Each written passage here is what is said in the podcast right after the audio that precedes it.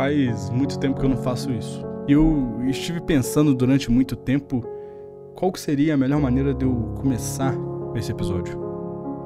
Se eu deveria pedir desculpa para todos os ouvintes que me ouviram pacientemente durante tanto tempo, ou se eu deveria dizer com algumas palavras bonitas tudo que eu tive passando durante esse tempo que eu fiquei sem postar episódio. Mas eu simplesmente resolvi fazer como eu sempre fiz. Eu resolvi simplesmente sentar aqui na cadeira, ligar o meu microfone e começar a falar um pouco para vocês. E eu experienciei muitas coisas nesse meio tempo. Eu vivi sentimentos que eu imaginei nunca mais viver e eu senti coisas que eu nem sabia que era possível. Mas uma coisa que não passou nesse meio tempo foi a minha vontade de pensar e duvidar sobre muitas coisas. Pode ter certeza que durante esse mês que eu passei fora, eu duvidei, questionei e aprendi muito sobre muita coisa. A vida me deu muitos ensinamentos nesse meio tempo.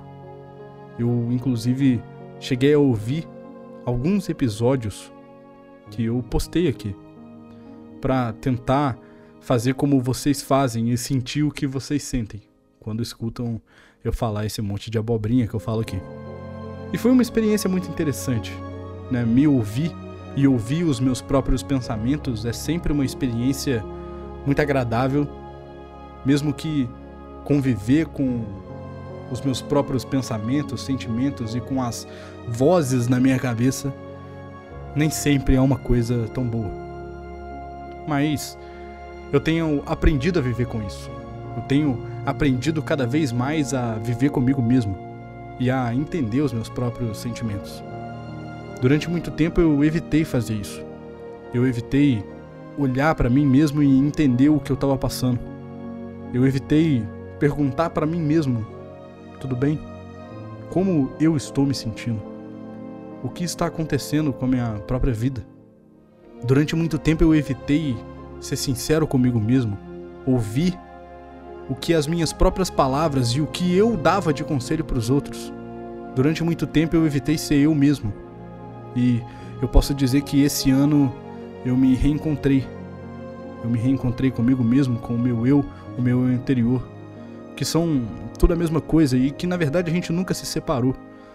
Porque é difícil você se separar do seu eu, mas eu me senti muito desconectado comigo mesmo durante muito tempo, eu vivi sem conscientemente pensar que era eu que estava vivendo aquilo, e isso é um pouco difícil de se compreender. E eu vou retratar um pouco melhor essa experiência nesse episódio. Eu sempre tive muitos problemas comigo mesmo. Eu sempre achei que a minha cabeça, a minha mente, os meus pensamentos eram ao mesmo tempo o meu melhor amigo e o meu pior inimigo. Eu sempre fui o meu melhor amigo e o meu pior inimigo. Mas eu nunca entendi por que eu era assim. Por que eu tinha tantos sentimentos contraditórios? Por que, que eu vivia uma vida em que eu me sentia tanto vivo quanto morto ao mesmo tempo? Faz sentido viver assim? Por quanto tempo é possível viver dessa forma? Isso é saudável? Isso é positivo para mim mesmo? Eu não sei se você se identifica com isso, mas se sentir desconectado de você mesmo é um sentimento terrível. Mas, ao mesmo tempo, é uma forma de você entender novas ideias e ver o mundo de uma forma diferente. Sentir novos sentimentos e experimentar novas experiências. E bom, é sobre isso que eu vou falar no episódio de hoje.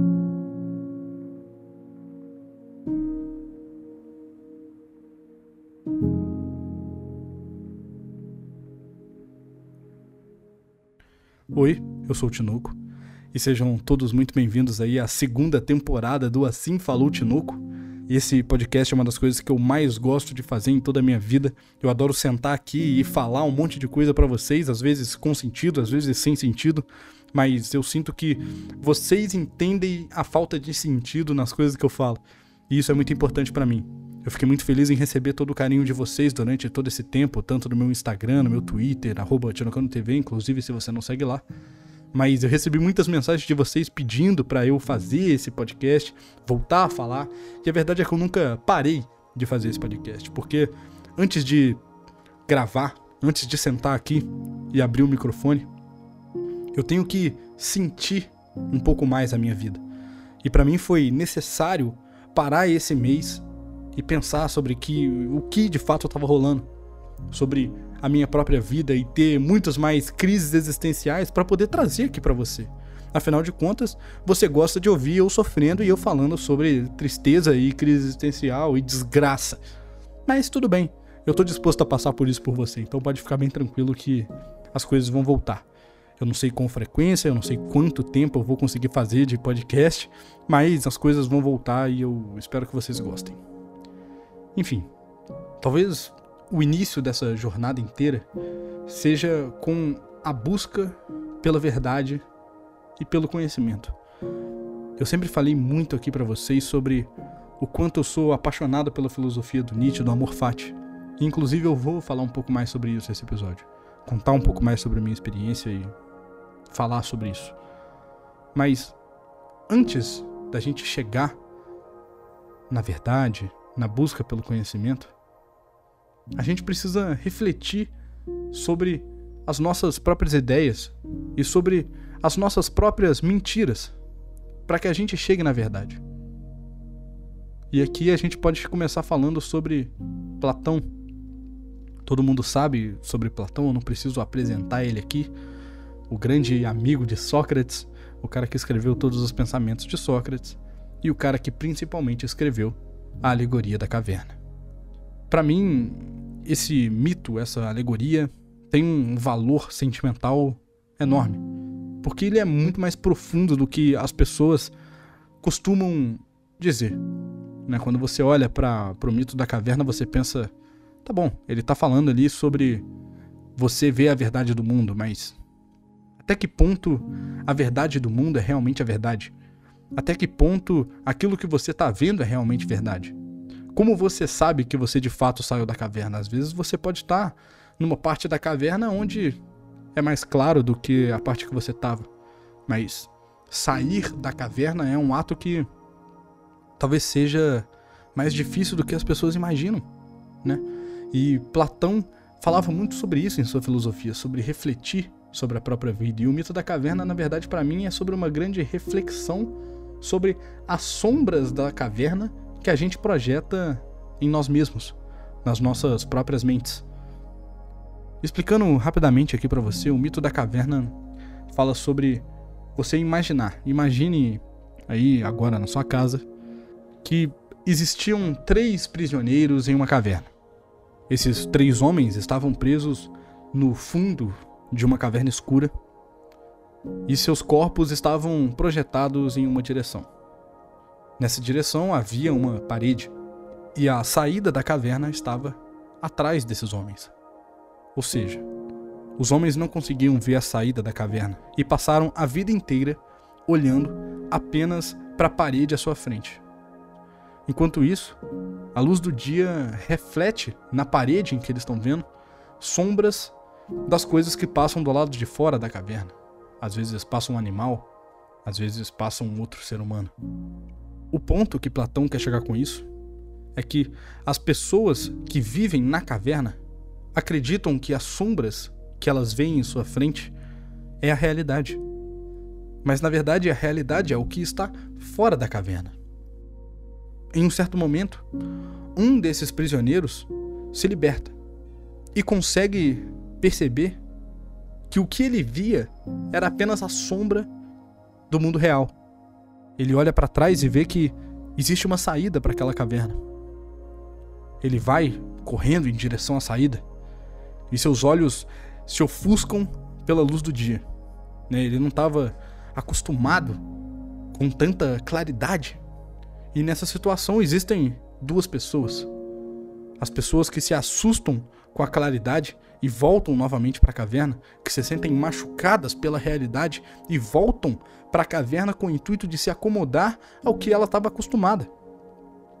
E existem as pessoas que preferem se acostumar com a dor da realidade e buscam entender por que ele passou tanto tempo preso na caverna. Como são as coisas do lado de fora? O que são aqueles animais que passavam pelas sombras, mas que na verdade existem de fato? São cervos, são onças, são seres humanos, são pássaros. O que são esses animais? E ele percebe que existe um mundo ao redor da caverna e que a caverna é 1% de todo o mundo que ele pode descobrir. Platão retrata todos esses pensamentos que na verdade é de Sócrates. E nesse meio tempo que eu tive fora, eu resolvi sentar para ler o mito da caverna e tentar entender um pouco do pensamento tanto de Sócrates quanto do que Platão escreve. Né, Platão não opina tanto, ele mais retrata simplesmente a conversa de Sócrates com o seu irmão mais velho, né, o irmão mais velho do Platão, que é o Glaucon, e eles conversam sobre esse mito da caverna e falam um pouco sobre a educação. O mito da caverna, o livro do Platão, não é nem tanto sobre você enxergar a realidade, é muito sobre como educar as outras pessoas, porque o dilema que a pessoa que saiu da caverna passa é: vale a pena eu entrar de volta na caverna e tentar trazer as pessoas que estavam lá dentro aqui para fora, se de alguma forma a pessoa voltasse, desprendesse aqueles prisioneiros e levasse lá para fora, as pessoas iriam ter um choque tão grande. As pessoas não iriam conseguir se acostumar com a luz porque eles seriam forçados a enxergar a realidade. E ninguém aprende sendo forçado a enxergar aquilo que ele deve enxergar. Se você jogar a luz no olho de uma pessoa e falar essa é a realidade, a pessoa vai ficar desconfortável, a pessoa não vai querer saber que aquilo é realidade. Então, a busca pelo conhecimento e a busca pela realidade deve partir individualmente de cada um. Não adianta você querer que as outras pessoas saiam da caverna. Esse é um processo que deve ser feito por você. E é tudo isso que é retratado no mito da caverna. É tudo isso que Platão, Sócrates, Glaucon e tantos outros filósofos que falavam isso há 3 mil anos atrás queriam dizer. E durante todo esse tempo, eu refleti muito sobre a minha própria caverna, os meus próprios pensamentos, os meus sentimentos e o que eu enxergo como verdade. Depois de muito pensar e percebendo que isso é um ponto básico da filosofia, né? Sócrates e Platão são a base da filosofia eu comecei a entender um pouco mais sobre o meu sentimento e eu consegui ir escalando e passando por cada coisa até chegar no que eu tenho hoje de conclusões sobre esses pensamentos. Para mim, o mito da caverna diz muito sobre a nossa própria existência, né? Sobre a consciência da nossa própria existência. E outra pessoa que também é a base da filosofia, talvez um pensamento muito mais moderno, seja René Descartes, né? Eu chamo ele de René Descartes, mas as pessoas falam que ele é o Descartes, ou tem outras formas de dizer o nome dele, mas eu vou chamar ele de Descartes mesmo, porque é assim que é escrito, enfim. Descartes fala a frase que todo mundo já ouviu em algum momento da sua vida: penso, logo existo. Eu já falei aqui sobre essa frase em outro episódio, então eu não vou retratar novamente, mas para mim essa frase fala muito sobre a consciência da própria consciência né, sobre o ato de entendermos que nós pensamos e que nós existimos. Essa é a base da nossa identidade. E o penso logo existo para mim traz uma traz como base a dúvida, né? Isso é óbvio. E na minha vida a dúvida sempre foi a base dos meus pensamentos. Eu sempre tive duvidando e questionando sobre tanta coisa. E lendo as mensagens de vocês, eu já recebi muita mensagem de pessoa dizendo: Cara, eu tô sofrendo muito porque eu tenho duvidado sobre tudo ao meu redor e questionado grande parte das coisas ao meu redor e isso me faz sofrer. E realmente faz. O sofrimento faz parte durante o processo de aprendizagem, durante o processo de autoconhecimento. A verdade não é sobre enxergar as coisas belas da vida, mas sobre enxergar a vida. E Schopenhauer concordaria comigo quando eu digo que na vida tem sofrimento, né? Existem coisas ruins na vida. Não adianta você querer enxergar somente as coisas boas da vida, porque isso não é enxergar a verdade. E a gente tem que entender que a vida tem sofrimento, que nós vamos passar por coisas ruins, mas que, além de tudo, isso é a vida. E que existem coisas que a gente não pode controlar, existem coisas que a gente deve simplesmente sentir. Porque a vida não passa de uma grande experiência de sentimentos. Na minha opinião, a vida é uma experiência individual onde cada um sente o que deve sentir. Né? Nós passamos tanto tempo sentindo tanta coisa. Durante todo momento da sua vida você sentiu coisas, você viveu experiências e você passou por momentos onde você se lembra até hoje, alguns não, mas você viveu aquilo. Você viveu cada momento da sua vida.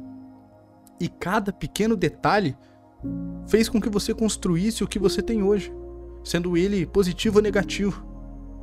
O ponto é que a vida é realmente isso, né? E é uma das coisas que a gente tem que entender.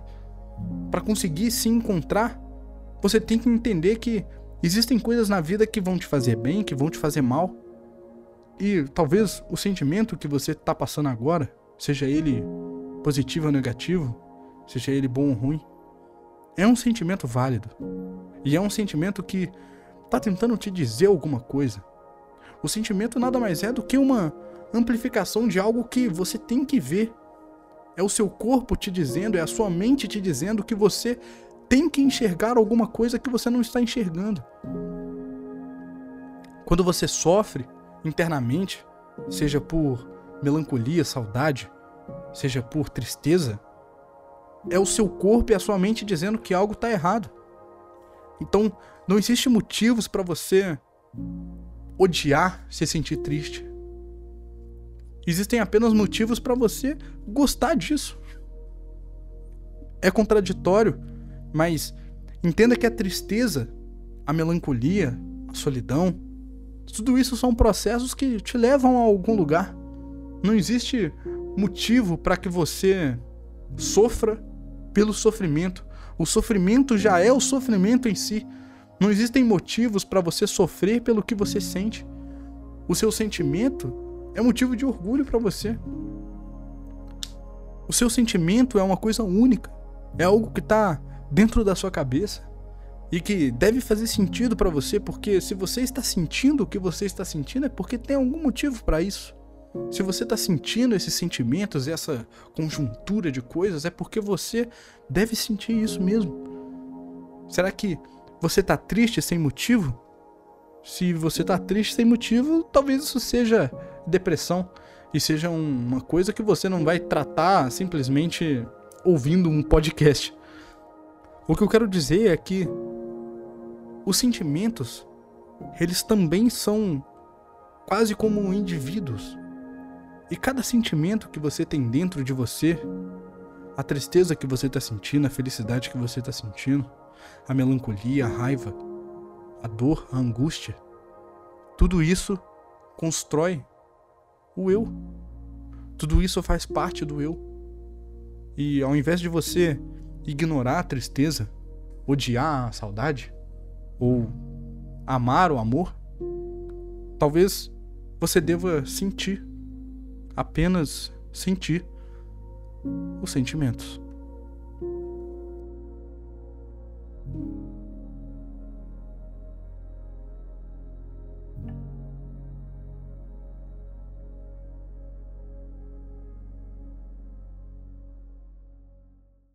Pessoa que mais me ajudou a enxergar tudo isso foi Friedrich Nietzsche. Esse homem mudou minha vida e mudou todo o pensamento que eu tenho. Ele me ajudou a enxergar tanta coisa que é até difícil de escrever. Eu não sei se existe descrição para tudo isso. O primeiro ponto para mim é o amor fati.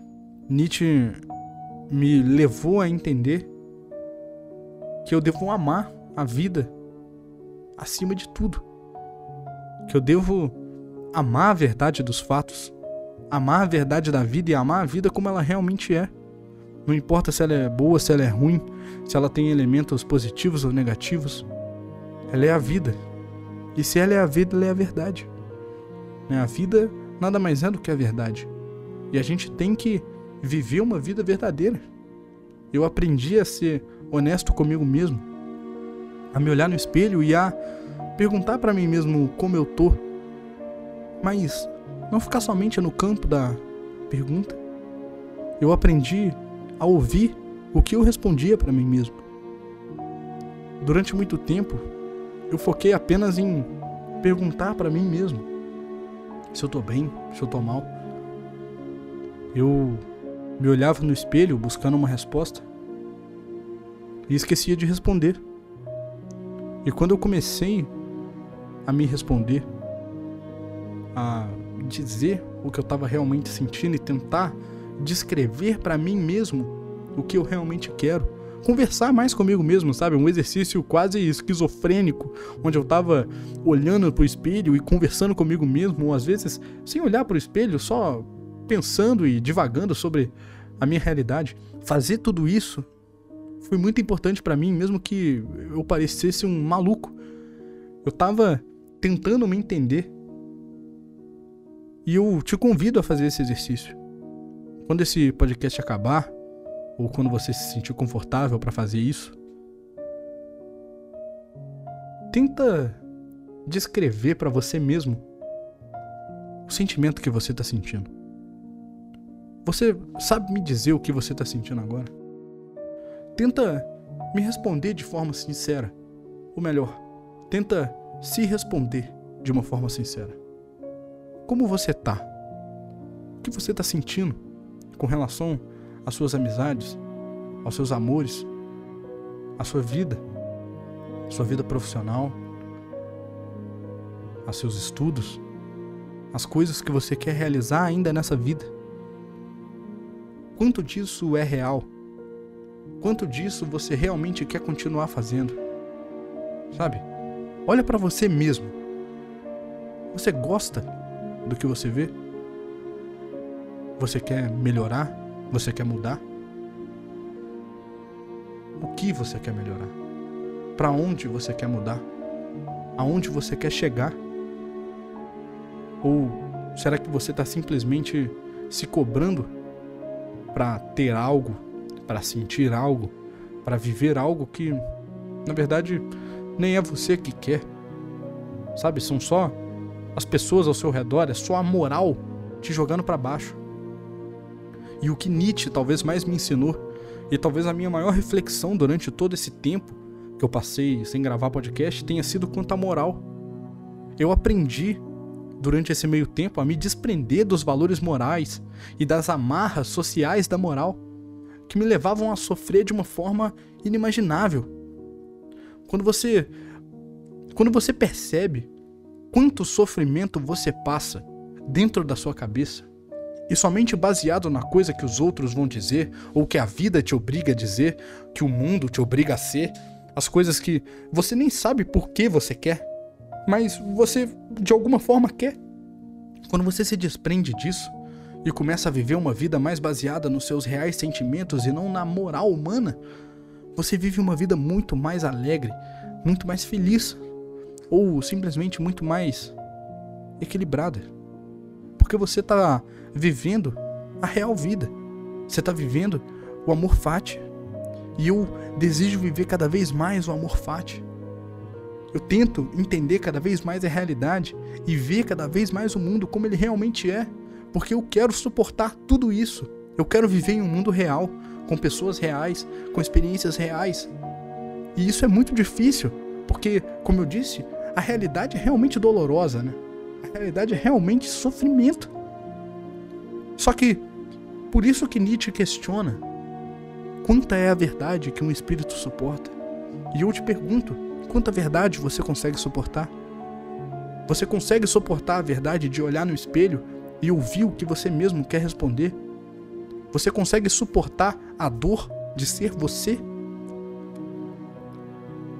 Você não precisa responder isso agora, de bate-pronto. Eu prefiro que você pense sobre o que você está fazendo, sobre as suas atitudes, sobre quem você realmente é antes de responder. Porque a verdade é difícil e quando você decide enxergar toda a verdade do mundo, é um caminho sem volta. É um caminho onde você vai enxergar aquilo e você nunca mais vai se sentir bem quando você começar a deixar de enxergar. Quando você resolve se desprender da moral e percebe quanta coisa você faz apenas pela moral, apenas pela moralidade humana, você nunca mais consegue voltar a um estágio normal, entre aspas.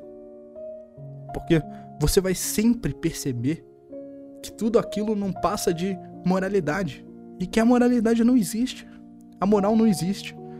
E ela é simplesmente alguma coisa que foi criada pela própria humanidade para te impedir de viver e de ver a vida como ela realmente é. Porque a moral, no final das contas, não existe. Eu vivi tanto tempo preso a essa moral, sem saber que ela realmente existe, sabe? Eu me senti tanto tempo um prisioneiro na caverna. E quando eu saí dessa caverna da moral, os meus olhos doeram muito. Foi muito mais luz do que eu imaginei que fosse quando eu estava escalando a paredinha da caverna interna e entendendo que existe luz do lado de fora. Só que quando eu cheguei na luz, parecia que eu estava de frente para o sol. Parecia que eu estava de frente para infinitos sóis. E eu jamais iria conseguir me acostumar com aquela realidade. E que eu jamais iria conseguir enxergar realmente o mundo porque os meus olhos não suportam isso. Mas eu permaneci lá. Eu permaneci de olhos abertos. Eu permaneci tentando. Tentando enxergar o mundo. Tentando olhar para tudo aquilo que era novo para mim e que era difícil demais de enxergar. E com o tempo, a luz foi se dissipando, os meus olhos foram se acostumando, e eu fui percebendo que eu estava em um mundo completamente novo. Tudo isso me fez enxergar uma nova vida e enxergar o mundo de uma forma completamente diferente. Quando eu consegui me desprender das amarras sociais da moral e sair da caverna da moral, que eu nem sei necessariamente se eu realmente saí, porque eu não parei de andar para frente desde que eu me levantei da prisão. Eu sigo andando. E se um dia eu encontrar uma outra caverna, se um dia eu encontrar uma outra saída e encontrar outra e outra e outra, que beleza! Seria ótimo. Eu não estou satisfeito com o que eu tenho agora. Eu quero enxergar cada vez mais e entender cada vez mais. Talvez no final da vida eu termine louco igual Nietzsche. Mas será por uma boa causa? será por uma boa causa. Porque eu vou estar tá tentando enxergar o real valor das coisas. Enxergar a vida real. Eu, durante muito tempo, busquei em algumas filosofias orientais explicações para a vida. E o budismo foi a que mais me ajudou. Eu não levo o budismo como uma religião, eu levo o budismo como uma filosofia. E o budismo me ajudou a enxergar muita coisa. Muita gente me questiona quando eu falo sobre o budismo. Eles falam, Tinoco, você quer viver igual um monge? Você vai largar tudo e viver no alto de uma montanha? Só que eu acho que as pessoas não entendem o que o monge realmente quer fazer. Ou o motivo que levou o monge a ser o que ele é. E quando eu digo que o monge é extremamente materialista, as pessoas ficam meio confusas porque elas não entendem o que essa palavra significa. O grande objetivo do monge, quando ele se isola da sociedade e vai viver no alto de uma montanha, é enxergar o real valor das coisas. E isso é o puro materialismo. O materialismo é sobre você enxergar o valor no material, o real valor do material. Quando você tá vivendo essa vida em meio a tantas amarras sociais, a tanta moral, a tanta gente opinando sobre tudo, você se perde em meio aos seus próprios pensamentos. E quando você se distancia e vê aquilo de uma visão macro, você começa a entender o real valor das coisas. Quando o monge, por exemplo, se desfaz das suas roupas para viver com aquele, com aquele pano, ele não tá dizendo que ele odeia as roupas e que ele acha que todo mundo deveria viver sem essas roupas e que essas roupas não fazem sentido. Muito pelo contrário. Quando ele faz isso, ele está tentando entender o real valor daquela roupa. E nessa sociedade em que a gente vive, o valor da roupa é extremamente deturpado pelo consumismo.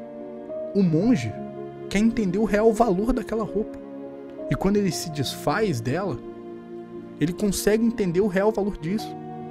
A mesma coisa com a sua casa, ou a mesma coisa com a sociedade.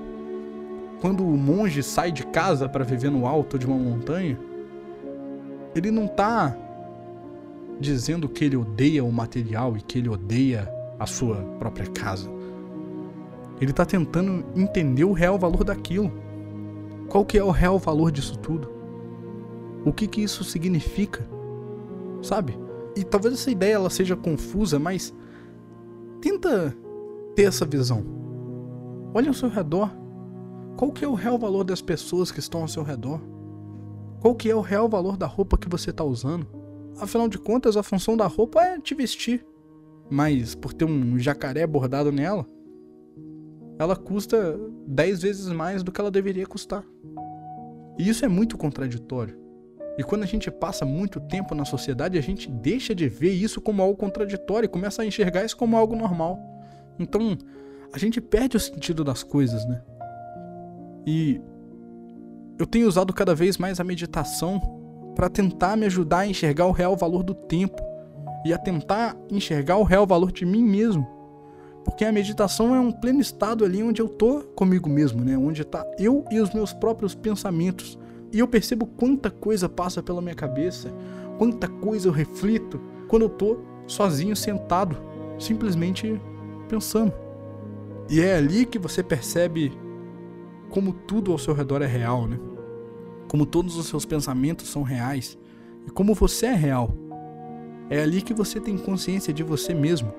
E é ali que muitas vezes as pessoas batem de frente com a realidade e com a dificuldade de enxergar a realidade. Por que você não consegue sentar e meditar por algum tempo? Talvez seja pelo seu TDAH ou talvez seja porque você tem medo de ficar sozinho com seus próprios pensamentos. Quando eu deixei de ter medo das coisas que a minha própria cabeça produzia e comecei a dar liberdade para eu pensar no que eu quero pensar, e com isso eu comecei a entender os meus próprios pensamentos. É muito difícil você olhar para você mesmo e perguntar como que você tá e ouvir sinceramente essa resposta.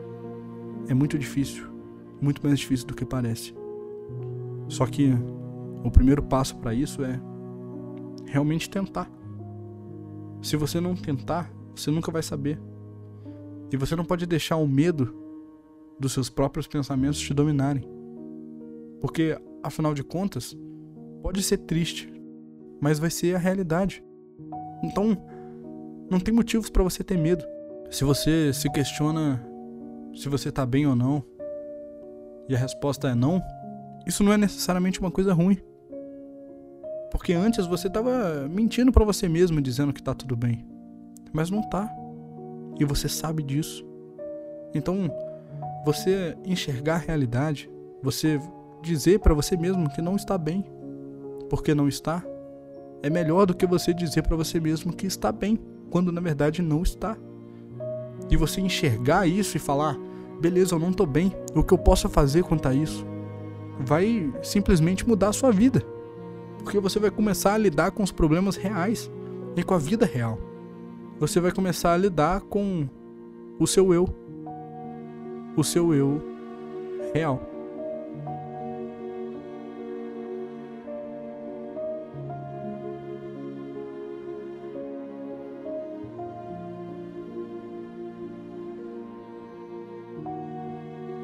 Bom, esse foi o episódio, espero que você tenha gostado. Se você gostou, Cogite compartilhar esse episódio aqui nos stories do Instagram, vai me ajudar muito. Compartilha com outra pessoa que pode estar passando por alguma coisa que tudo que eu disse aqui pode ajudar. Enfim, muito obrigado pelo seu acesso. Me siga nas redes sociais, arroba. E até o próximo episódio. Valeu, falou um grande abraço do Tinoco e lembre-se, a existência é passageira.